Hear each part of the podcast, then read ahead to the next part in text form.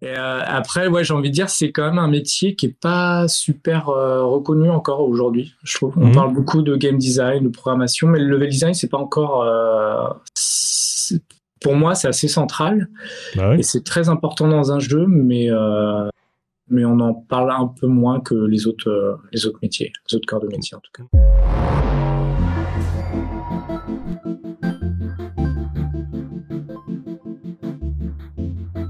Bienvenue dans Pattern, l'émission dédiée aux professionnels du jeu vidéo. Le principe est simple, je reçois des personnes qui travaillent dans le secteur du jeu vidéo afin qu'elles nous parlent de leur métier, de leur parcours, de leur méthode ou encore de leur vision sur l'avenir du secteur. Et dans l'épisode d'aujourd'hui, je reçois Mathieu Audrin, qui est level designer chez Bluetooth Studio, qui a beaucoup fait de bruit l'année dernière avec Stray, hein, ce, jeu indé dans lequel on, on incarne un chaton et avec, et avec lequel on traverse une sorte de bidonville futuriste habité par des robots et euh, qui a également travaillé chez Ubisoft sur des projets comme Peter Jackson King Kong ou euh, Zombie U. Est-ce que j'ai bien résumé hein C'est exactement ça. Ouais, Ouais. t'as bien résumé. Ouais. Parfait. Bon. Alors, est-ce que qu'est-ce que tu peux nous dire sur ton métier de level designer euh, Est-ce que tu peux nous expliquer un peu en quoi ça consiste?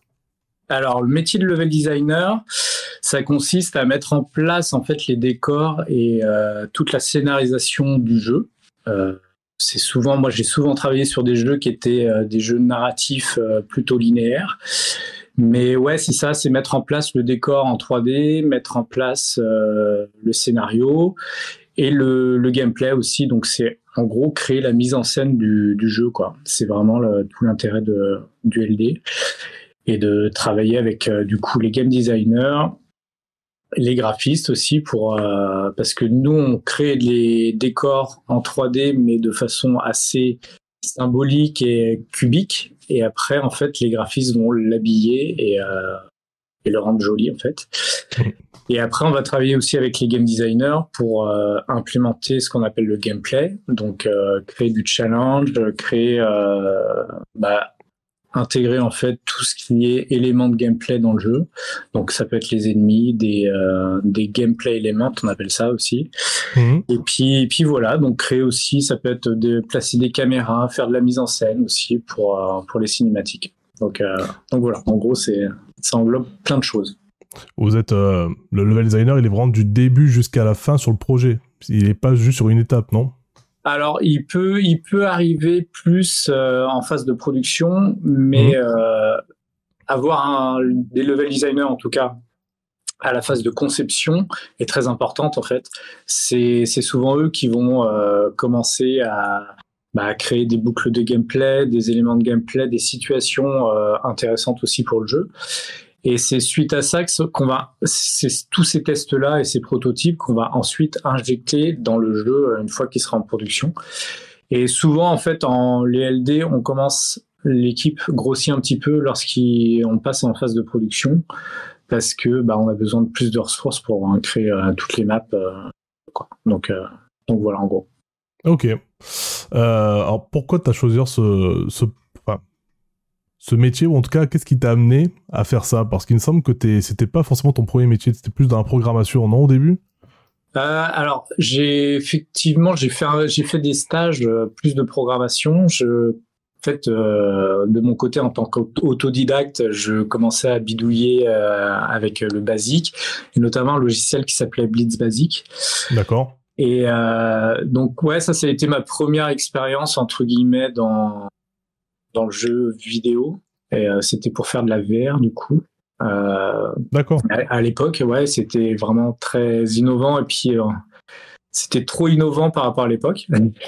Ouais, c'était il y a 20 ans à peu près, c'était ça Ouais, c'est ça, ouais. Ouais, ouais. Mm. Donc euh, bon.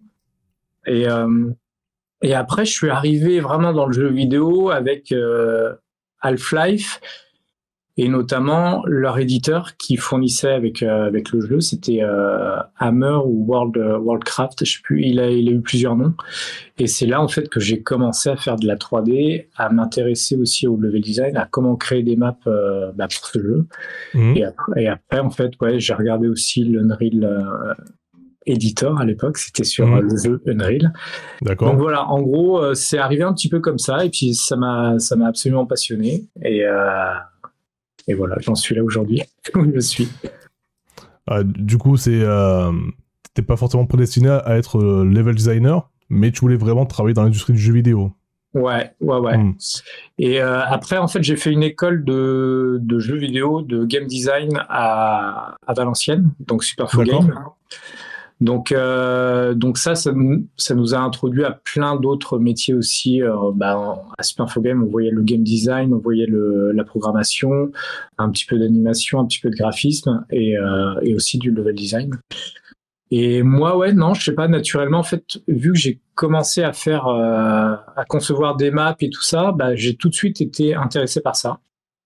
Et après, je, je programmais un petit peu à côté, donc j'avais un côté technique aussi qui était, je pense, important pour un, pour un level designer. Mais en tout cas, ouais, c'est créer, créer des environnements, créer des situations, euh, raconter des histoires, tout ça. Euh, le level designer, en fait, c'est son métier, c'est ce qu'il fait. Et euh, moi, ça m'a toujours passionné. Donc, ouais. tu es vraiment sur l'expérience que le, que le joueur va vivre. Exactement, exactement. Sur le, le temps présent là de, de ce que le, joueur est, est en train de exactement. Et, quels seraient les, avantages et les inconvénients de, ce travail de level designer? Les, principaux hein, inconvénients et avantages alors l'avantage c'est qu'on, alors je dirais que c'est un avantage et un inconvénient. C'est, euh, bah, on touche à tout en fait, on est au centre de, de tout. Vu qu'on intègre en fait, on va intégrer bah, tout ce qui est gameplay, on va commencer à faire les décors, on va être en relation en fait avec un peu tout le monde, tous les corps de métier, donc c'est super intéressant. Euh, on va être même en, en, relation avec les animateurs pour intégrer des cinématiques, des, euh, des animations. Et bah en même temps, à contrario, c'est aussi une grosse euh, une grosse responsabilité et c'est parfois assez euh, ça peut être assez euh, stressant et euh, tu peux avoir une grosse pression parce que tout le monde tout le monde réclame en fait ton travail et tu dois être tout le temps présent pour pour les autres donc c'est jamais forcément évident quoi comme comme métier. Et après j'ai envie de dire excuse-moi. Ouais, vas-y vas-y. Mm. Et euh, après, ouais, j'ai envie de dire, c'est quand même un métier qui est pas super euh, reconnu encore aujourd'hui. Je trouve. On mm. parle beaucoup de game design, de programmation, mais le level design, c'est pas encore. Euh, pour moi, c'est assez central bah et c'est très important dans un jeu, mais mais on en parle un peu moins que les autres les autres métiers, les autres corps de métier en tout cas. Mm, Peut-être que il y a, a, a peut-être des jeux sur lesquels, bah, notamment Elden Ring, tu vois, si on prend un jeu récent, où ça a tellement sauté aux yeux que le level design c'est très très important, tu vois. Et que, notamment bah, sur ce monde ouvert, euh, mais qui. Sur le world building, ouais, de, de, sur C'est ça, sur, sur, sa conception, sur. Euh, enfin, je pense que ça, ça a mis quand même en avant pas mal les level, le, le, métier, je pense, de level designer. Enfin, c'est pas le seul jeu, mais peut-être que. Non, non, euh, tout à fait, ouais sur, euh, vu, la, la, popularité que le jeu a eu et que euh, tout est basé sur l'expérience d'exploration euh, qui, qui, est vraiment unique, même si elle ressemble, certains la comparent par exemple à celle de Zelda Breath of the Wild aussi. mais, mais ouais, voilà, c'est. je pense que petit à petit, on commence à comprendre que les level designers, comme tu l'as dit, sont au centre quand même de, de, pas mal de choses dans un jeu. Et c'est ouais, ouais. C'est vraiment un poste qui est très très euh, déterminant, j'ai envie de dire, un rôle qui est déterminant dans, un jeu. Exactement. Puis c'est aussi, ouais, si ton jeu, eh ben, il, est, il est très buggé ou il va bien marcher au niveau du gameplay, la fluidité aussi de tout ça vient, vient aussi du level design, toi. Mm. De comment les choses sont intégrées, et euh, ça, c'est vrai que c'est important. Euh, il y, a un autre truc aussi, tu parlais d'Elden Ring avec son world building ça aussi, c'est un travail que j'ai fait euh, précédemment sur, euh, sur les projets aussi. C'est la conception de tout, tout l'univers pour le rendre en fait cohérent. Et mmh. ça, il y a, y a, aussi un gros travail là-dessus qui est, euh, qui est super intéressant et, et, et important. Ouais. Bien sûr. Et euh, toi, toi, notamment, là, je vais, je vais faire une petite parenthèse sur Stray, euh, parce que j'avais vu que, euh, a priori, lors des, des, phases de test, euh, vous ouais. êtes rendu compte que les chats, euh, souvent, avaient du mal à, enfin, les joueurs avaient souvent du mal avec les sauts des chats et souvent, ils les foiraient un peu, et que vous aviez revu un peu la, enfin la, la, conception du jeu, euh, en tout cas l'exploration, pour que ce soit un peu plus réaliste et que parce qu'un chat au final, ça se viande assez peu sur un saut ou, ou des choses comme ça en, en général. Alors, et fait, en fait, le, aujourd'hui, il y a un saut automatique. Euh, mmh. Il a fait un petit peu débat ce, ce saut automatique parce qu'il y en avait beaucoup de joueurs qui ont dit euh, bah il y a pas de challenge. Mais en fait, c'était mmh. une vraie volonté aussi euh, de notre part, c'était de bah les chats en fait dans la vraie vie quand ils font un saut, on n'a pas envie qu'ils se viandent ou qu'ils sautent dans le vide. Donc en fait, c'était vraiment une volonté d'avoir des sauts automatiques pour faciliter et fluidifier en fait le, le mouvement. Oui. Et, et du coup, ouais, on a, mais on est parti assez vite là-dessus quand même. D'accord. Par contre, après, on était, euh, on a fait beaucoup de tests là-dessus, beaucoup d'itérations. Ça a pris beaucoup de temps avant d'avoir un contrôle euh, agréable et fluide. Mhm. Euh, et, avant, en fait, on, on était sur deux boutons pour sauter. On devait sauter en hauteur, c'était un bouton, et descendre, c'était un autre bouton, tu vois. D'accord, ok. Et en fait, ça nous a pris ouais bien un an avant de décider de tout passer sur un seul bouton. Mais mais ça, en fait, ça a demandé bah d'avoir déjà un petit prompt, un petit UI euh, pour dire où est-ce qu'on peut sauter, où est-ce qu'on peut pas sauter. Euh, mhm.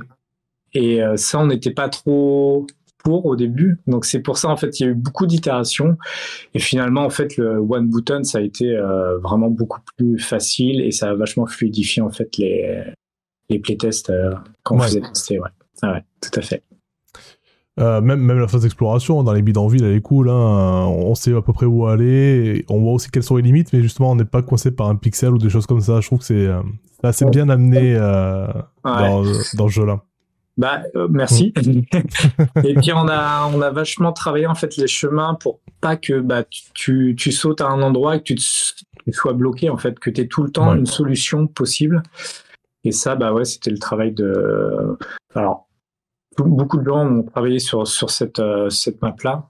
Et, euh, et, ouais, à chaque fois, on essayait d'amener de, plus en plus de chemins et de, de boucles, en fait, et jamais bloquer le joueur. Donc, euh, hmm. Tant mieux si l'expérience a été agréable. alors, quels seraient les, les savoir-faire et les savoir-être, selon toi, pour exercer ce métier de level designer?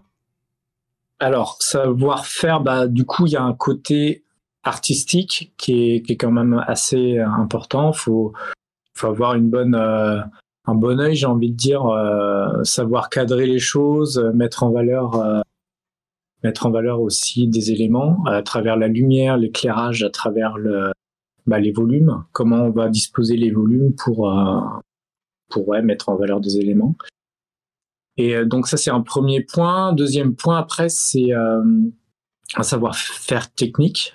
Euh, c'est quand même un métier qui est assez technique, c'est-à-dire on peut on peut faire à la fois de la 3D, on peut aussi scripter, euh, faire du script, donc il faut quand même une certaine logique euh, de programmation.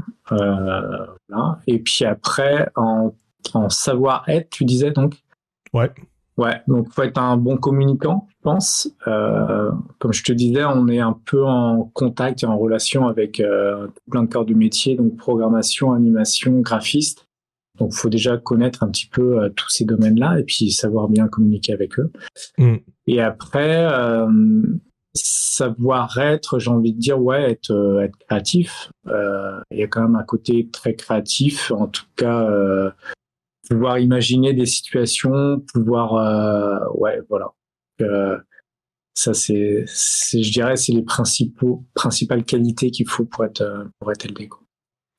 Euh, comment se déroule une journée chip euh, pour un level designer? De chip? C'est-à-dire à, la, fin du jeu? Euh, Non, non, une journée type. Ça, c'est mon accent marseillais, tu vois, qui fait chip. une journée type, bah, après, tout dépend de la phase dans laquelle on est pendant le projet, quoi. je vais te dire la phase de production, tu vois, où là, faut vraiment produire une map.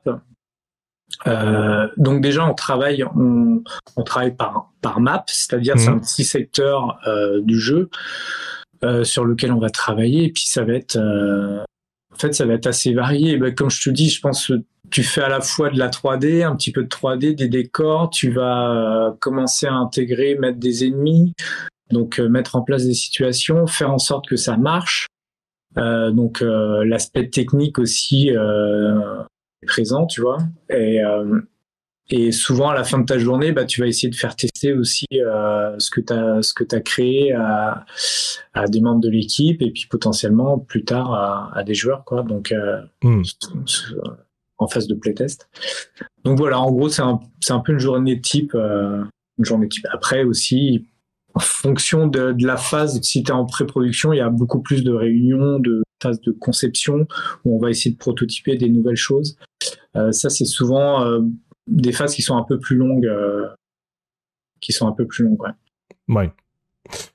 quel conseil tu te donnerais à quelqu'un qui veut se lancer dans ce métier aujourd'hui? Bah, créer des jeux, commencer à, regarder euh, des jeux qui, qui plaisent, euh, commencer à faire des décors, même éventuellement recopier, refaire des, des maps euh, qui existent et qui, qui, qui ont plu à des en tant que joueur en tout cas. Je trouve on apprend énormément comme ça aussi. Et puis, puis ouais, en fait, faire pour moi c'est faire prendre un moteur, un reel et puis, et puis commencer à, prendre des tutos et faire les choses. Et après, bah, maintenant, ça commence à de plus en plus à se professionnaliser euh, ce métier. Euh, donc après, si vraiment il y a les gens veulent en faire leur métier, bah, il y a des écoles pour ça aussi qui commencent à émerger. Il y en a de plus en plus. Donc euh, voilà. Et toi, enfin, sur les jeux sur lesquels tu as travaillé, en tout cas ceux que j'ai évoqués, Mhm. Ils sont tous en 3D. Est-ce que c'est, euh, est-ce que tu as une préférence toi pour justement la 3D, les, environnements 3D, ou est-ce que tu as déjà mis la main dans de la 2D euh? Est-ce que tu as une euh, préférence toi par rapport l'un par rapport à l'autre par exemple? Ouais, ouais, tout à fait. Bah, ouais, je préfère la 3D, clairement. j'ai rarement mis, j'ai rarement travaillé, ouais, effectivement, sur un jeu en 2D. à Ubisoft Montpellier, il y avait Rayman. Rayman qui avait été en 2D, mais j'avais pas travaillé dessus. Mmh. J'aurais pu. Euh, ça m'aurait forcément plu. Euh, c'est juste que ouais, j'ai j'ai j'ai jamais eu l'occasion et c'est vrai que j'ai une petite euh, j'ai une petite préférence pour les jeux en 3D plutôt narratifs, tu vois, assez euh, avec une ambiance assez forte, euh, une narration assez forte. Euh, c'est plus mon ce que j'aime en tout cas. Ouais, quelque chose de, de, plus immersif au final. Exact, exactement. Tout à fait.